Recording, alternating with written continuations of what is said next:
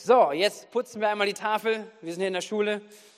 So, alles andere vergessen, kurz zurückstellen. Wir kommen in ein nächstes Thema. Seid ihr dabei?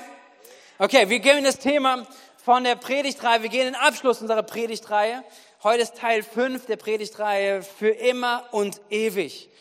Und äh, es waren so die letzten Wochen sind wir ganz spezifisch, ganz spezifisch ähm, Themen durchgegangen, was Ehe betrifft, was Beziehung betrifft. Wir haben uns einiges dort angeschaut. Letztendlich, weil wir davon überzeugt sind, dass Gott gute Absichten hat. Gott hat gute Pläne, Gott hat guten Plan für unser Leben und er hat so einen, einen Daumenabdruck in, in all unser Leben hineingelegt.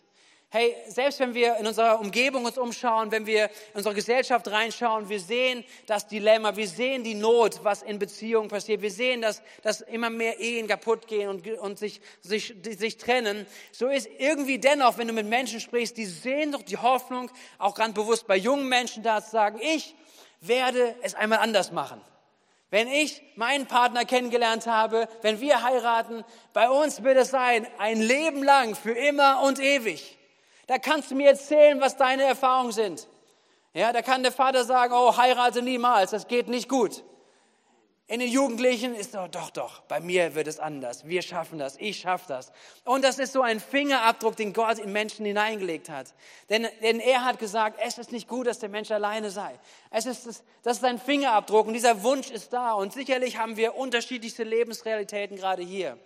Es sind Menschen hier, die sind Single, es sind Menschen, die sind verheiratet. Menschen, die sagen, hey, ähm, ich weiß gar nicht, ob ich heiraten will. Vielleicht auch Angst haben. Ähm, vielleicht sagen, hey, wie, wie, wie werde ich mein Leben leben? Es sind verschiedenste Geschichten da. Es gibt Ehen, die auseinandergegangen sind, Partnerschaften, die zerbrochen sind. Und irgendwo haben wir alles so vor uns. Und dennoch beschäftigen wir uns mit diesem Thema. Weil wir immer davon überzeugen, dass Gott immer wieder einen neuen Start gibt. Amen und dass Gott letztendlich auch daran interessiert ist, dass deine Beziehung, hey, das ist die Freundschaften, die wir leben, dass die gelingen, aber auch besonders, dass deine Ehe gelingt, dass sie stabil ist, ein gutes Zuhause ist für deine Kinder, ein gutes Zuhause ist in dieser Gesellschaft, etwas nach vorne bringt. Kurzer Rückblick, wir haben Teil 1 war über den Mythos, dass man nur den richtigen finden müsste, dann klappt das alles. Was wir verstanden haben, dieser ist ein Mythos äh, sondern ich habe vielmehr die Verantwortung, zu der Person zu werden, letztendlich die der andere suchen soll. Äh, die Person, die ich suche, zu der werde ich. Ich entwickle mich, investiere in meine Persönlichkeit. Das zweite war, über Prinzipien zu sprechen, für Beziehungen, Freundschaften, aber auch besonders für die Ehe, wenn Erwartungslücken Lücken sind. Womit fülle ich sie? Mit guten oder negativen? Dann die Rucksäcke, die wir alle mit uns tragen. Wir alle haben hochgradig explosives Material in uns. Unsere Geschichte, unser, unsere Erziehung, alles, was wir mitbringen, Erfahrungen, ist hochexplosiv. Und es gibt Auslöser, den der andere vielleicht in mir hervorbringt. Aber ich trage Verantwortung, mir das anzuschauen und auch Gott zu erlauben, dass er diese Bomben entschärft, dass er mich heilt und ich gesund werde. Mehr als alles andere hieß der Vers aus Sprüche 4, Vers 23. Mehr als was man sonst behütet, behüte dein Herz, denn aus ihm fließt das Leben. So ein wichtiges Prinzip. Dann waren wir letzte Woche dabei, dass wir uns angeschaut haben, dass es Wünsche gibt und Träume, die jeder in sich trägt. Und die große Herausforderung ist es, diese Wünsche und Träume in den Bereich von Wünschen und Träumen zu lassen und nicht in die Box von Erwartung zu tun. Wisst ihr noch? Hey, das ist so wichtig, weil wenn Erwartung reinkommt, Erwartung killt alles. Erwartung killt Intimität. Erwartung killt wirklich bedingungslose Liebe. Und deswegen ist es so wichtig, da gut unterwegs zu sein. Und jetzt kommen wir zum Teil 5 und heute geht es um Sex. Wow. okay, ihr denkt, wo bin ich hier gelandet? Kirche und Sex, das gehört nicht zusammen oder man hat seine Vorstellungen und so und man weiß genau, worum es geht. Wenn du mitschreiben willst, ich lade dich gerne ein, schreib dir die Überschrift auf, ähm, schreib auf Sex und dann Intimitätsfaktor, denn darum soll es heute gehen. Wir möchten uns Dinge anschauen und das ist wichtig. Ich weiß nicht, wie es bei dir war, ähm, wie, wie du aufgeklärt worden bist, vielleicht von deinen Eltern und du hattest dieses peinliche Gespräch, so irgendwo am Küchentisch oder sowas. Diese drei bis fünf Minuten, wo jeder sagt, hoffentlich ist das bald zu Ende. Weiß jemand, wovon ich spreche? Ja? So.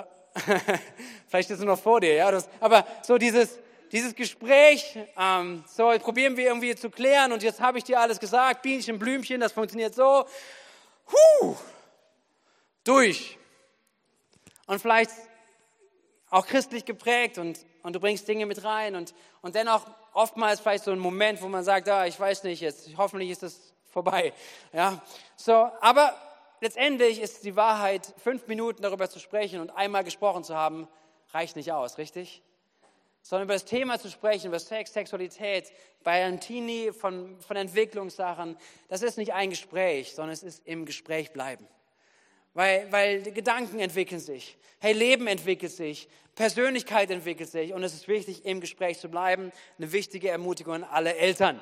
Okay? Lasst es nicht bei diesem fünf Minuten Gespräch am Küchentisch sein, sondern seid im Gespräch darüber. Vielleicht bist du aber auch hier und sagst, okay, Sexualität und Kirche, das ist irgendwie, da kommt eine große Beklemmung, das ist sowieso alles altbacken und äh, die haben sowieso keinen Spaß und auch keine Ahnung. Und wenn es zum Thema Sex kommt, dann ist es alles moralisch. Ja, dann ist es irgendwie alles so aus einem ganz anderen Jahrhundert.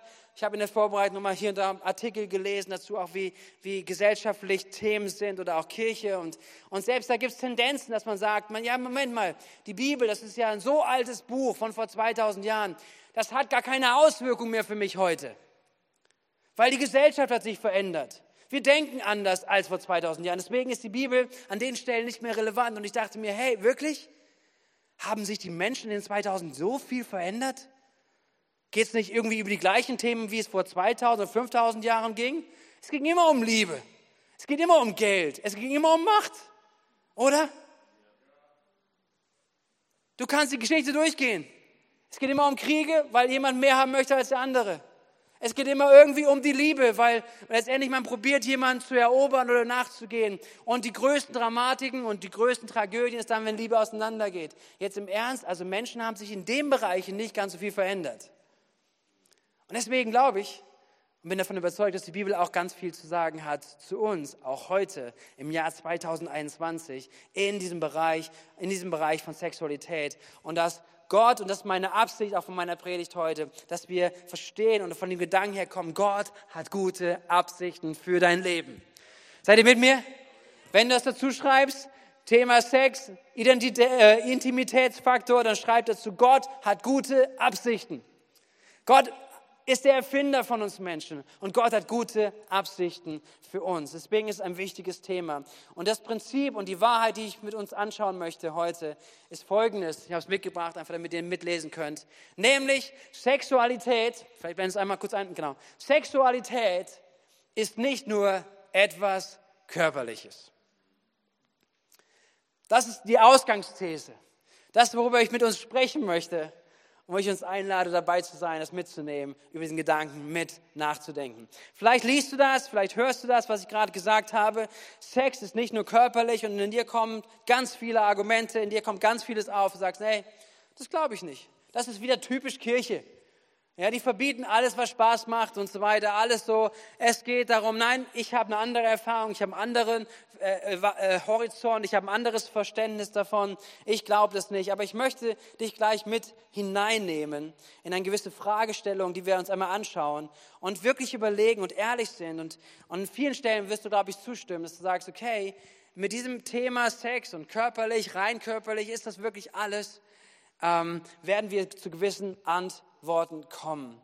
Lasst uns einmal hineinschauen, weil letztendlich gibt es so viele Erfahrungen auch in diesem Bereich ähm, und die, die uns aber helfen, etwas zu verstehen, ob Sex wirklich nur körperlich ist oder wie meine These ist oder wie ich heute sage, Sexualität ist nicht nur etwas Körperliches.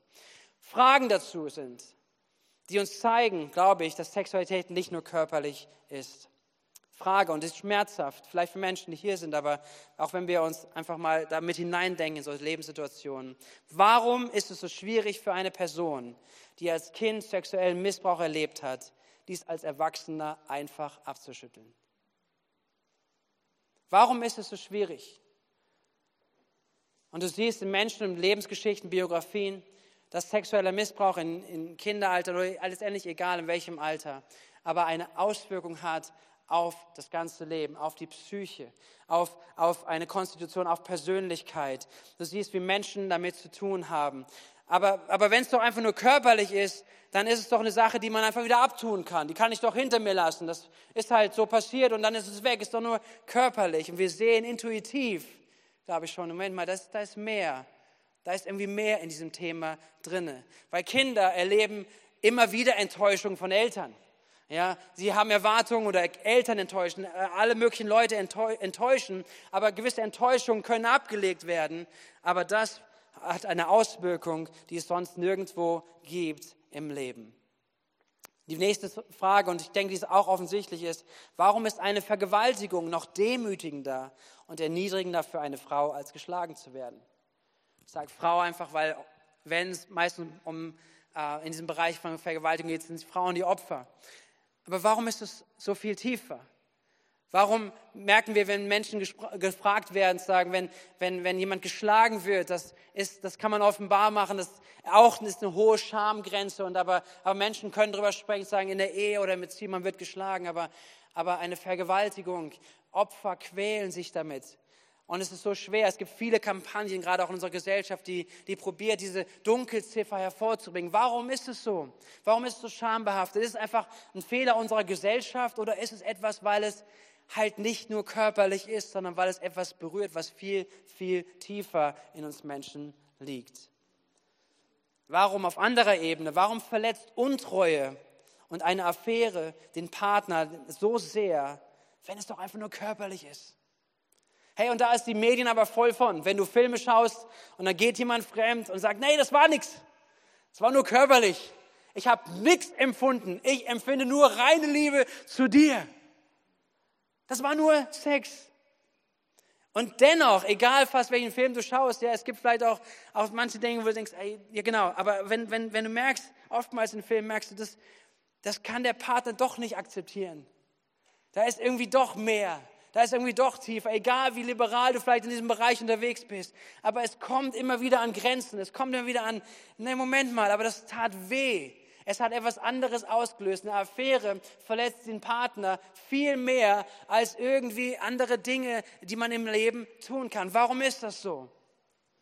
Und letztendlich, wenn man auch mit Menschen spricht und Biografien anschaut und auch oftmals auch ähm, in Persönlichkeitsbereiche hineinschaut und sagt, ich wünsche mir Veränderung, ich wünsche mir anderes, ich habe meine, meinen Rucksack dabei, dass man oftmals sieht, auch in seelsorgerlichem Kontext, wie häufig die Ursache etwas ist im sexuellen Bereich. Sagen, hier, das ist meine Geschichte. Oder das sind meine, meine Sachen, die ich gelebt habe. Und es bringt etwas wie so ein Rucksack, den Menschen mit sich tragen und äh, mit, sich, mit sich bringen und äh, ein Bedauern und Reue darüber empfinden. Das hat meistens in diesem Bereich zu tun. Und warum sind diese Fragen? Und vielleicht diese Fragen helfen uns, letztendlich mal ohne Bibel bis jetzt, darüber nachzudenken, was ist Sexualität? Was ist Sex? Und wir sehen allein an diesen Beispielen, dass Sexualität nicht einfach nur eine körperliche Aktivität ist, sondern dass sie zutiefst mit deiner Person, mit deiner Persönlichkeit verknüpft ist. Menschen versuchen das zu trennen. Persönlichkeit deine Person, dein Leben, dein, was du in dir trägst, wer du bist, zu trennen mit Sexualität. Und ich finde, hier sehen wir schon ganz klar und ganz gut, sagen, das, was da probiert wird zu trennen, kann man nicht trennen. Wenn wir es trennen, dann hat es einen Schaden, den es mit sich bringt. In den ganzen Bereichen, die ich auch schon vorher genannt habe, sehen wir es zutiefst. Und das führt mich zu diesem Bild, zu diesem Punkt. Und ich liebe dieses Bild. Ich habe es geklaut bei jemand anders, wo ich was darüber gelesen habe, gehört habe. Aber dieses Bild ist so stark, dass wir verstehen, wie wichtig und wie wertvoll Sexualität ist von jedem Einzelnen und wie wertvoll du bist mit Sexualität. Ich habe euch ein Bild mitgebracht von einem Stück Holz. Das ist knapp 300 Jahre alt. Erkennt ihr es? Was seht ihr? Letztendlich, deswegen habe ich so eingeweiht, deswegen ist es einfach nur ein Stück Holz. Ziemlich alt, und so könnte man es wahrnehmen, man könnte es anschauen, okay, gut, es ist eine Geige, okay, sogar eine Bratsche, glaube ich, wenn ich mich richtig informiert habe. Okay, ähm, und dieses Stück Holz, knapp 300 Jahre alt, ist 45 Millionen Euro wert. Es ist eine Stradivari. Es ist eine mit der teuersten Instrumente, die es jemals gibt auf diesem Planeten gerade. Eine Stradivari, ein Stück Holz bearbeitet vor knapp 300 Jahren von einem genialen Musikhersteller, Instrumentenbauer. Er hat sie hergestellt und sie ist so besonders, dass sie 45 Millionen Euro wert ist. Wisst ihr, wenn ich diese hier hätte, wie würdest du, wie würde ich damit umgehen? Würde ich sagen, hier komm, Uli, fang mal auf. Ist nur ein Stück Holz. Gibt's überall, liegt überall rum, kannst du mitnehmen. Nein, wenn wir so dieses Ding hier hätten, es wäre hierher gebracht worden, wahrscheinlich mit einer Polizeieskorte. Es wäre hierher gebracht worden, dass sie geöffnet wird und die höchsten Sicherheitsmaßnahmen. Es würde hierher gebracht werden. Du würdest es nur anfassen. Wahrscheinlich, wenn du es anschauen möchtest und nicht spielen würdest, dann würdest du sie nur anfassen mit Handschuhen. So besonders ist dieses Stück Holz. Und letztendlich ist es ein tolles Bild zu überlegen, wie besonders du, wie deine Persönlichkeit, wie Sexualität, was zu deiner Persönlichkeit gehört, wie wertvoll es ist. Und das bringt uns zu diesem Bild zu sagen, wie gehen wir, wie gehst du, wie gehe ich, wie gehen wir unsere Gesellschaft mit dem Bereich von Sexualität um? Ist es einfach ein Stück Holz und wir leben das so oft, ach, ist nur körperlich? Oder ist es etwas, nein, es ist eine Stradivari. Es ist wertvoll. Es ist mit besonderer Bedacht, mit besonderer Vorsicht umzugehen. Es ist damit besonders umzugehen. Und das sehen wir hier. Unsere Kultur prägt. Wir möchten gerne alle alles anders halten. Es ist einfacher so zu machen, wenn, wenn keiner zu Schaden kommt. Wenn beide es wollen, wenn jeder es will, ist doch egal, was du machst. Es ist doch nur körperlich. Erlaubt es, was Spaß macht. Grenzen sind nur im Kopf. Und es gibt viele Tendenzen, die probieren, diese Grenzen, die im Kopf sein sollen, zu sprengen und zu sagen, das müssen wir alles nicht mehr wahrnehmen. Aber hier ist etwas, was gegen, glaube ich, die Identität geht, gegen das ursprünglich, wie Gott das auch geschaffen hat. Hey, wir kommen an Punkte, wenn eine Schwangerschaft kommt, dann kannst du immer noch abtreiben. Hauptsache, du machst dein Ding und es ist okay. Aber in unseren Herzen ahnen wir, dass wir Erfahrungen mit sich tragen, die es ausdrücken zu sagen, nein, das stimmt nicht. Sex ist nicht nur körperlich. Und vielleicht hilft dir das, vielleicht, wenn du deine Geschichte anschaust und du feststellst, du bist durch Beziehung gegangen und du stehst an dem Punkt, wo du gerade stehst, dass du merkst, deine Entscheidungen, die du triffst und getroffen hast, haben Auswirkungen auf den Stand, wo du heute bist. Ich gehe gleich später nochmal darauf ein. Also, Sexualität ist für etwas bestimmt. Sexualität ist bestimmt für Intimität. Und dieses Wort möchte ich mit uns kurz nachdenken, nämlich Sexualität, Intimität gehören zusammen. Intimität, das bedeutet, ich werde erkannt und ich erkenne. Ich werde erkannt, angenommen, vollständig wie ich bin, mit meinen Fehlern, mit meinen Schwächen, mit dem, mit der Person, die ich bin. Und ich erkenne den anderen so, wie er ist. In einer Partnerschaft, Intimität zwischen Mann und Frau zu sagen, ich schaue dir in die Augen und ist eine, da ist nichts, was uns trennt. Da ist nichts, was ich verborgen halte. Wir werden völlig erkannt und werden erkannt. Das ist Intimität. Und in diese Intimität hinein gehört Sexualität. Das ist der Rahmen, wo er stattfinden soll, wo es hineingehört. Weil alles andere, wenn es davon getrennt wird, ist zerstörerisch und verletzt und trennt. Intimität soll ein Ort sein, wo ohne Furcht vor Ablehnung und Angriffe, sondern angenommen bin, wie ich, so wie ich bin und gewollt bin, wie ich bin. Das ist der Ort, wo es stattfinden soll. Und diese Tiefe von Intimität, die ersehnen wir uns, richtig? Menschen versuchen, Intimität und Sexualität zu trennen und wünschen sich später in ihrer Beziehung, dass jetzt Intimität aber wieder kommt. Man hat alles gelebt, was ich, Sexualität ist, ist, gelebt, bei jeder Möglichkeit, bei allem, was man hatte.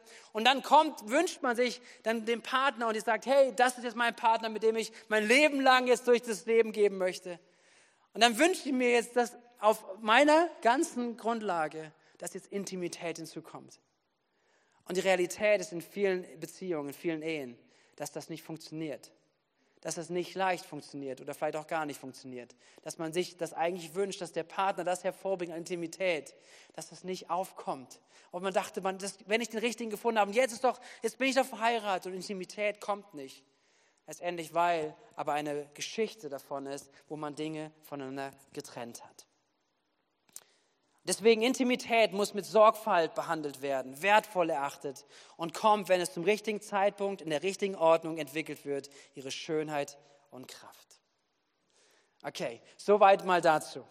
Ich hoffe, dass du was mitnehmen kannst, diesen Gedanken nachvollziehst und dass du diesen Gedanken aufnimmst.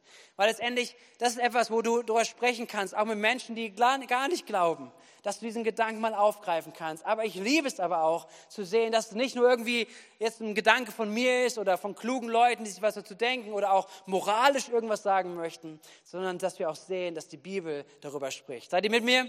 Wollen wir reinschauen gleich in ein Buch, in, den, in das erste, erste Buch, ähm, was der Apostel Paulus an die Korinther schreibt, den ersten Brief. Wir schauen dort gleich in das sechste Kapitel. Ich sage noch ein paar Sachen hier vor, aber Paulus spricht genau über diesen Punkt.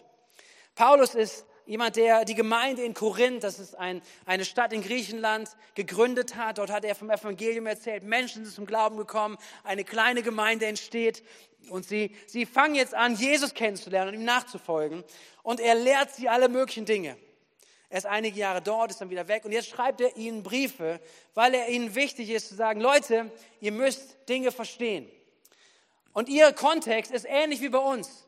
Du kriegst nicht viel über Sexualität zu sagen, sondern endlich diese Prägung ist, alles, was er Spaß macht, alles, was keinen verletzt, lebe es. Und das ist genau der Kontext auch, wo, wo Paulus ist, wo die Korinther leben. Es ist eine Zeit, in der unheimlich viel an Sexualität äh, gelebt wurde. Überall Prostitution war ganz normal, es gehörte zum Alltag. Äh, es war überall durchzogen, auch in, letztendlich in der ganzen Gesellschaft, im ganzen Denken. Und das machte auch nicht vor der Gemeinde halt. Vor Christen, warum auch? Sie haben nie was darüber gehört. Sie lebten wie alle anderen. Jetzt sind sie zum Glauben gekommen, aber das Thema war irgendwie noch kein Thema für sie. Und jetzt fängt an, Paulus mit ihnen darüber zu sprechen. Er sagt ihnen, ich möchte euch etwas erklären. Und wisst ihr, in der Schule, wir lernen so viele Dinge. Aber über das Thema von Sexualität, genauso ein Thema von Finanzen, sind wir, glaube ich, nicht so gut. Da dürfen wir besser werden, weil es sind so wichtige Themen, auch die Freiheit bringen oder auch äh, Gefangenschaft. Aber wir sind für Freiheit. Amen. Und deswegen, die Bibel ist für Freiheit. Die Bibel spricht darüber, dass wir frei werden sollen, dass Freiheit in unser Leben hineinkommt, dass wir gute Entscheidungen treffen können. Und er spricht jetzt hinein und er sagt ihnen Folgendes. 1. Korinther 6, Vers 18. Deshalb schreibt er ihnen, deshalb haltet euch fern von aller Unzucht.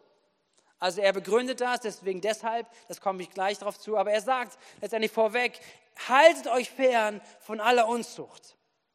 Andere Übersetzungen sagen, flieht davor. Das heißt, hier geht es um ein Thema, wo man nicht ein bisschen mitspielt. Ja, wie weit kann ich ans Feuer gehen, ohne dass ich mich verbrenne? Hey, das Feuer tut weh von Feuer solltest du dich so weit fernhalten, wie es irgendwie geht. Paulus sagt, hey, das ist kein Thema zum Spaß, es ist etwas, was wir wirklich auf den Schirm bekommen sollen. Und er sagt hier, flieht, haltet euch fern von aller Unzucht. Und dieses Wort äh, meint, äh, kommt aus dem griechischen Porneia und es meint dieses Wort jede gelebte Sexualität außerhalb eines Bundes, außerhalb des Ehebundes gehört unter diese Kategorie ähm, wird beschrieben, 1. Korinther 7, Moral, Unmoral, Unzucht. Hey, und warum? Jetzt kommt er auf den Punkt, warum ist es ihm wichtig?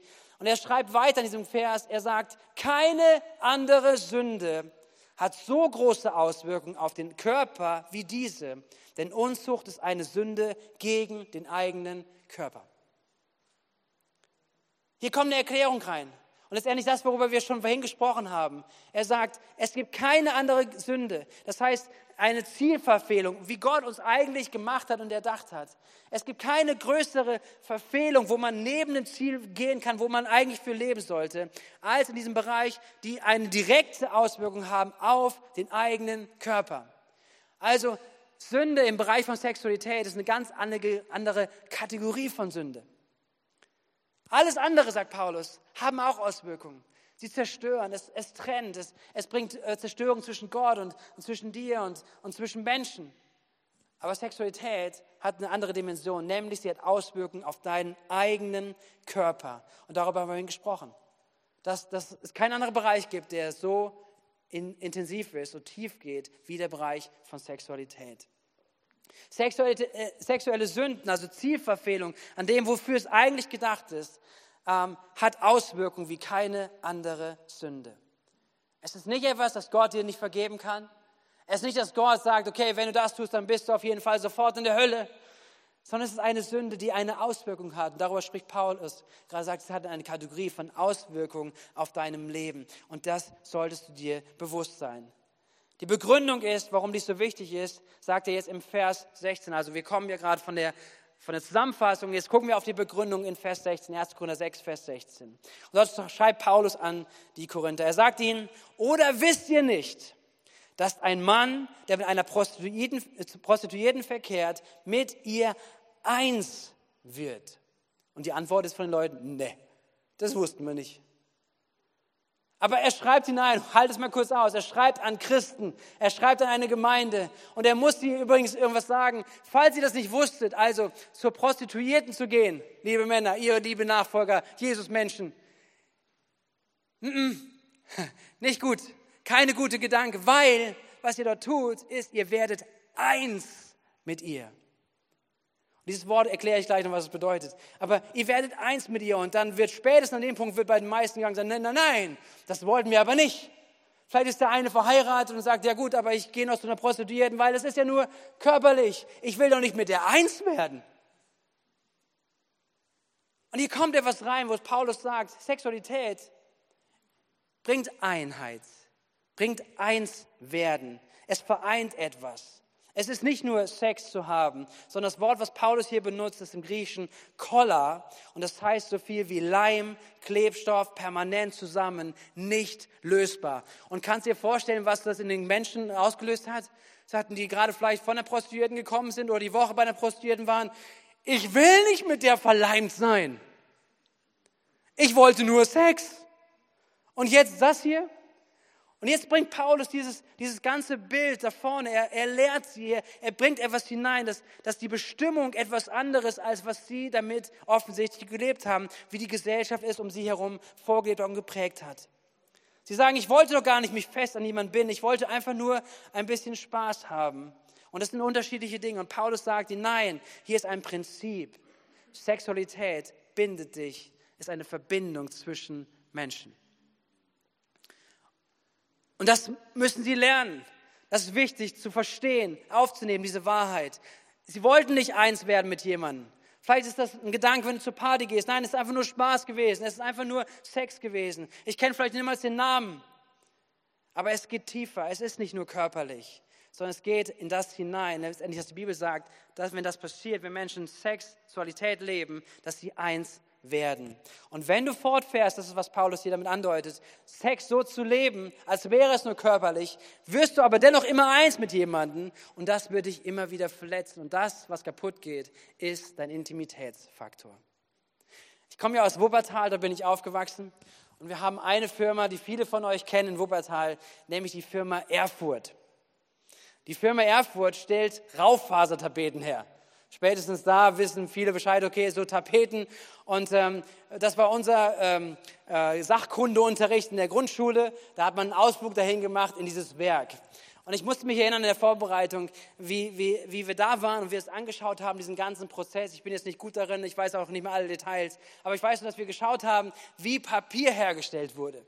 Und letztendlich, ich habe es nochmal nachgelesen, irgendwie 95 Prozent Wasser und dann kommt Holz. Ja, das Papier, worauf du schreibst, das ist Holz. Weißt du, ja? Und noch ganz viele andere Sachen, okay, aber so, aber so ein bisschen, damit es weiß ist und so. Aber, aber, aber letztendlich passiert da, und das, da muss ich mich dran erinnern, es ist ein, ein Prozess, der dort passiert und der das gut wiedergibt. Es ist, es ist Holz, klein gehackt, aufgeweicht, alles Mögliche passiert. Und es wird zusammengebracht mit einem Leim, mit einem Klebematerial. Und daraus wird eine Masse. Papier ist, was wir wahrnehmen, was wir sehen als eine Einheit, richtig? Du siehst, es sind zwei Komponenten und noch mehr, aber ich helfe mir einfach, heb das Bild einfach mal mit, ja? Es kommen Komponenten zusammen, die du nicht mehr trennen kannst. Und wenn du ein Papier zerreißt, dann zerreißt du ein Papier. Und letztendlich ist das das Bild, was Paulus hier benutzt. Wenn Sexualität gelebt wird, kommt, kommen zwei Komponenten zusammen. Und sie sind, kommen so zusammen mit solch einem Klebematerial, mit einem Klebestoff. Letztendlich, wenn du das wieder auseinanderreißt, du zerreißt etwas und jeder wird beschädigt rausgehen. Vielleicht sagst du, das spüre ich aber gar nicht. Jetzt gerade nicht. Und, aber wenn wir hineinschauen, wenn wir Geschichten hören, wenn wir Menschen fragen, was ihre Lebensgeschichte sind und wo sie merken, hey, ich habe in meinem Leben das und das gelebt. Ich habe mein Leben wirklich so gelebt. Sexualität ist nur körperlich. Und ich vermisse heute die Möglichkeit, Intimität zu leben. Dass wir sehen, da ist ein Zusammenhang. Und die Bibel beschreibt uns das genauso, sagt, hier ist etwas, es gehört zusammen. Und wenn man es auseinanderreißt, es geht kaputt. Es wird etwas zerstören und es wird Verletzungen übrig bleiben. Und dann bezieht sich Paulus nochmal darauf, er sagt in diesem Vers bis zum Ende, sagt, denn in der Schrift heißt es, die beiden werden zu einer Einheit. Das Wort, was wir immer wieder gelesen haben aus dem 1. Mose Kapitel 2, äh, deswegen wird ein Mann Vater, Mutter verlassen und die beiden werden eins, eine Einheit. Darauf bezieht sich Paulus in diesem Moment. Es ist der Gedanke von Einheit, der Gedanke von Intimität.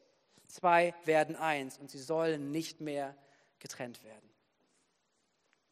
Dieses Prinzip geht er weiter und er redet jetzt zu Christen, er redet zu Jesus-Nachfolgern, er redet zu ihnen und er sagt zu ihnen im Vers 19, er sagt zu dieser Gemeinde, zu Christen, oder wisst ihr nicht, dass euer Leib ein Tempel des Heiligen Geistes in euch ist, der in euch lebt und euch von Gott geschenkt wurde? Nein, das wussten sie nicht.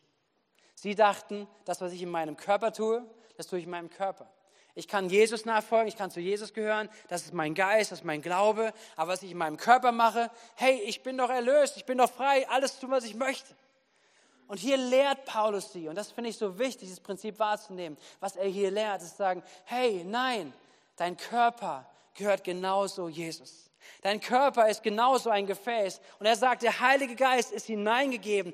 Du bist, dein Körper ist ein Tempel für den Heiligen Geist. Es gibt Vergebung für Sünden. Er ist der, derjenige, der wiederherstellt, aber es ist, es ist der Ort, wo der Heilige Geist wohnt. Und er geht weiter und sagt, ihr gehört nicht mehr euch selbst, denn Gott hat einen hohen Preis für euch bezahlt. Letztendlich, damit wir erneuert werden, damit wir ein Leben in Freiheit führen, damit wir dahin kommen, was Gott für unser Leben vorbereitet hat. Er hat uns befreit, damit wir anders unser Leben gestalten auf Grundlage seines Wortes, auf Grundlage der Freiheit, die er für dich und für mein Leben hat. Und dann endet er diesen Satz mit diesem Vers, mit diesem Satz. Ähm, Deshalb ehrt Gott mit eurem Leib. Ehrt Gott mit eurem Leib. Und damit komme ich gleich zum Ende auf die Zielgerade, auch mit ein paar Fragestellungen, die ich euch geben möchte, uns geben möchte. Letztendlich die Frage, die am Ende kommt, wie kann ich Gott mit meinem Körper ehren? Wie lebe ich jetzt ein Leben? Wie kann ich ein Leben ehren, wo ich Gott ehre und das speziell in meiner Sexualität? Und zwei konkrete Gedanken, die ich an Singles einmal hineingeben möchte. Hey, ihr Singles, ich bin verheiratet und du denkst dir, ja gut, come on, du bist verheiratet, du darfst Sexualität dann sozusagen leben, weil du, ihr habt einen Bund geschlossen. Was erzählst du mir jetzt? Du hast doch keine Ahnung. Ich war aber auch eine Zeit lang nicht verheiratet. Ich wollte es nur gesagt haben. Und ich kann mich auch daran erinnern. Okay? Aber mein, mein, meine Ermutigung, die ich hineinlegen möchte, auch gerade in diesem Bereich, zu sagen, okay, ich fange an, dieses Prinzip zu glauben, ich fange es an wahrzunehmen für mich und ich fange an, Leben zu gestalten auf dieser Grundlage. Wie kann das aussehen? Der erste Impuls ist, und habe ich mitgebracht, einfach wenn ihr das mitlesen wollt, ist, ähm, bestimme heute die Richtung deiner Geschichte, die du später einmal erzählen möchtest. Bestimme heute die Geschichte, die Richtung deiner Geschichte, die du später einmal erzählen möchtest. Viele Beziehungen oder Ehen starten mit Lügen. Und zwar mit Lügen meistens über den Bereich, welche Partnerschaften oder Sexualität man vorher gelebt hat. Warum ist das so? Oftmals ist es so, weil man eine gewisse Scham hat, weil man denkt, ich wünschte mir, vielleicht mein Partner, du bist der Erste, wo ich sagen könnte, du bist die erste Person, mit der ich Sexualität lebe. Vieles beginnt mit Lügen. Und es ist ein harter Weg, vielleicht dann dadurch wegzukommen. Aber bestimme heute deine Geschichte, die du später einmal erzählen möchtest. Was ist deine mögliche Geschichte? Hey, deine mögliche Geschichte kann sein, hey, ich bin auf einer Party gewesen, wir hatten viel Spaß, da bin ich, seitdem bin ich keine Jungfrau mehr und das ist mein Leben und danach habe ich hier und da mal was ausprobiert. Weißt du aber, seitdem ich dich gefunden habe, du bist mein Ein und Alles, ich gebe dir alles, was ich habe. Einer denkt sich, ja, das ist aber nicht mehr so viel. Aber wie könnte die Geschichte aussehen? Wie könnte Schied sonst aussehen? Sie könnte aussehen zu sagen, hey, ich hatte vielleicht genauso gelebt, ich hatte keine Ahnung, ich habe das Prinzip nicht verstanden, ich habe es nicht gekannt. Aber vielleicht so ein Moment wie heute, vielleicht so ein Moment, der hat dich wachgerüttelt. Und sagtest, hey, was, wer bin ich? Ich entdecke meinen Wert, ich bin eine Stradivari.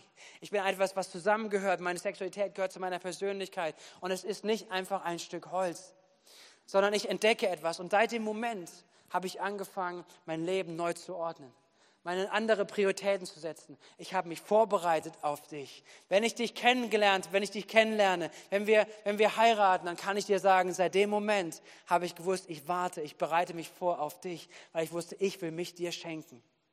Ist das eine andere Geschichte? Welche Geschichte möchtest du später einmal erzählen? Und die Bestimmung davon kannst du heute anfangen, in deinem Leben aufzunehmen. Hey, ähm, Gott ist derjenige, der der dir auch heute begegnen kann. Gott ist derjenige, der auch deine Geschichte kennt und dir heute Mut geben kann und möchte, eine neue Geschichte zu schreiben.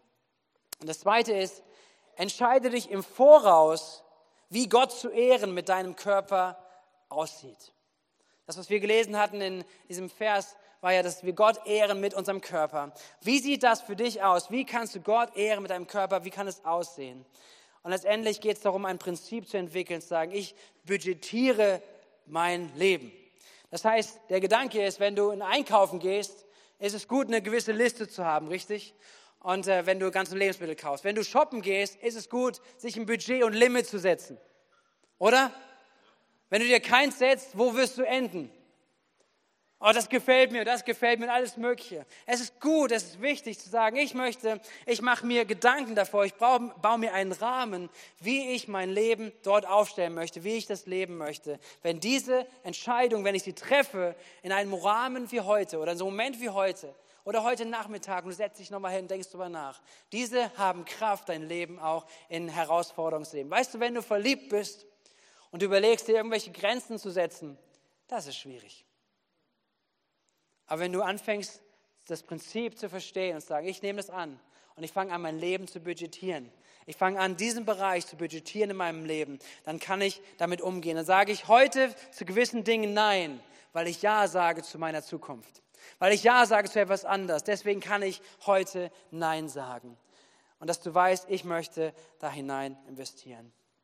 Seid ihr dabei? Die Herausforderung, zwei Themen, zwei Gedanken ganz praktisch, das umzusetzen. Ich komme zum Schluss. Und vielleicht denkst du, oh Mann, christlicher Glaube und Sex und das ganze Thema ist herausfordernd. Vielleicht auch doof oder ich, ich bin das nicht, ich glaube das nicht, verschiedenste, was vielleicht dabei ist. Vielleicht hörst du auch nur, ja genau, Kirche ist gegen Sex und Gott ist gegen Sex und Gott ist gegen Spaß und, und all das. Aber ich glaube, dass die Bibel uns eigentlich zeigt, dass sie sagt, nein, Gott ist der Erfinder von dir.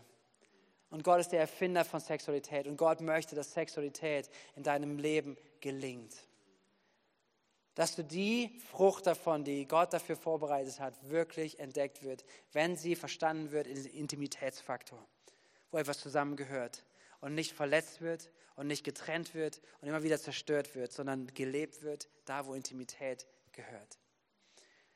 Gott ist für dich. Gott ist für dich. Gott ist für dich und Gott liebt dich. Und Gott hat dir auch seinen Heiligen Geist gegeben, dass er uns helfen kann, damit gut umzugehen. Ich lade uns ein, ich lade das Team ein, dass er schon mal nach vorne kommt. Ich würde gleich eine Zeit nehmen, einfach wo, wo wir Antworten geben können, jeder persönlich für sich vor Gott zu stehen, im Gebet zu sein. Und äh, möchte uns hineinleiten in diese Zeit des Gebets mit persönlicher Herausforderung, ganz persönlich. Wenn du Single bist heute, möchte ich dir die Frage stellen, dir die Frage stellen, ist die Art, wie du Beziehung lebst, die Art, die Gott sich von dir wünscht? Einfache Frage, du kannst sie beantworten vor Gott. Ist es die Art, die Gott sich von dir wünscht in dem Bereich von Sexualität, was du gerade lebst? Vielleicht bist du so wie ein, sagst du, Gott, Gott kann, hat mein Leben in der Hand und wenn er das nicht möchte, dann kann er was machen. Oder bei mir gilt das nicht, ich bin anders. Ja, es ist ungefähr so wie ein Geisterfahrer zu sein und zu sagen, okay, wenn ich irgendjemand ramme, dann komme ich halt ins Krankenhaus und werde wieder zusammengeflickt. Das passt nicht.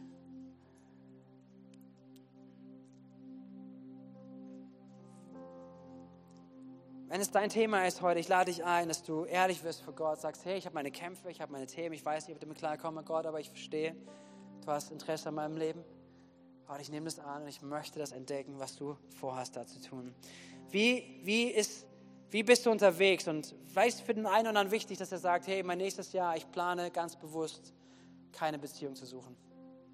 Ich plane bewusst, Zeit zu nehmen, um da rein zu investieren, wer ich bin und wer Gott in meinem Leben ist, Beziehung mit ihm zu bauen, zu der Persönlichkeit zu reifen, die er mit mir machen möchte. Willst du Entscheidungen treffen, zu sagen, hey, diesen Wert, den Gott in dir hat, dass du ihn annimmst und dass du sagst, hey, so will ich Beziehung leben, so will ich Partnerschaft, mich vorbereiten, auch für die Ehe, die Gott für mich hat und allen anderen Dingen auch aus dem Weg gehen. Für Verheiratete, wie sieht das Thema Sexualität bei euch aus?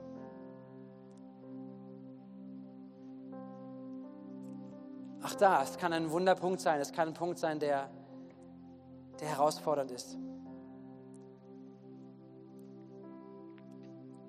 Aber die Bibel sagt, Sexualität ist etwas Gutes, ist etwas Gesundes, ist etwas, was Beziehungen zusammenbringt, Herzen öffnet und füreinander. Das heißt, vielleicht sind Menschen hier, die jahrelang keine Sexualität mehr gelebt haben in ihrer Ehe, vielleicht Wochen, Monate. Man wird sich fremd und das heute der Moment ist, wo Gott euch hineinspricht, zu sagen, ich möchte, dass eure Herzen mir zusammenfinden. Dass eure Herzen mir zusammenfinden und Sexualität etwas ist, was eure Beziehung bereichert. Nicht, weil wir, ihr müsst, aber es eine Einladung ist. Und gerade sagt Paulus auch an mancher Stelle, sagt er, ihr könnt euch enthalten, aber um der Herausforderung willen, nur eine Zeit lang. Damit ihr nicht Versuchung geratet. Hey, Paulus ist so praktisch, oder? An manchen Stellen. ähm, was auch immer das Thema ist von dir, als Verheirateter, als Single. Vielleicht hast du Dinge aufzuarbeiten. Vielleicht sind Dinge dran in der nächsten Zeit, wo du sagst, hey, ich verstehe manche Sachen, wo ich gerade bin und wie viel sie mit meinem Leben aus der Vergangenheit zu tun haben. Dass Gott anfängt, wiederherzustellen, aufzuräumen. Vielleicht ist ein Prozess von Seelsorge dran. Vielleicht ist ein Prozess von, von Gemeinschaft dran, mit Menschen darüber zu sprechen, Heilung zu erleben im Namen von Jesus. Wow, ich danke euch für euer Zuhören, für euer Herz, für eure. Okay, geht's euch noch gut?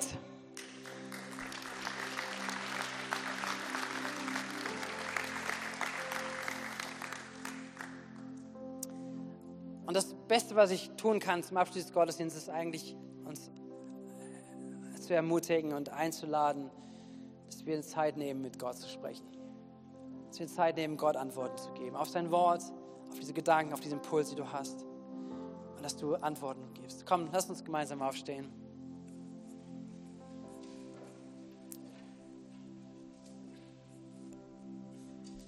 Wir singen gleich das Lied oder das Team nimmt es mit hinein mit der Einladung, dass wir heute zum Vater kommen.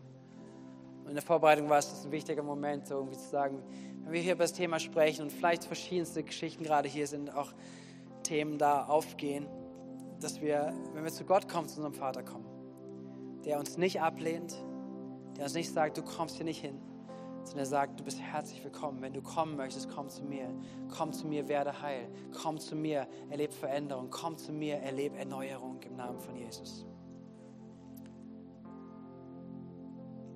Jesus, hab Dank für diese Zeit in deiner Gegenwart. Hab Dank, Geist Gottes, dass du sprichst, dass du wirkst. Und das machst du auf allen möglichen Ebenen, Herr. Ich bitte dich, dass du diese Wahrheit, über die wir heute gesprochen haben, die wir nachdenken, Herr, dass sie eine tiefe Offenbarung wird in unserem Leben und dass unser Leben darauf sich baut. Jesus, wie wichtig dir dieses Thema ist, aber auch wie wertvoll es ist und wie wichtig es ist, auch zu beschützen, zu bewahren, damit es in volle Kraft entwickelt und nicht zerstörerisch ist, nicht zerstört und kaputt macht, sondern wirklich heil und gesund in seine ganze Kraft entfaltet kennst jede Lebensgeschichte, jeden Lebensumstand, der heute Morgen hier ist. Und ich bitte, Heiliger Geist, dass du anfängst, zu jedem so zu reden, wie er es braucht. Ich bitte, dass du redest, dass du heilst, erneuerst, dass du befreist. Hier ist diese Zeit, die nächsten Augenblicke, wir geben sie ganz bewusst dir.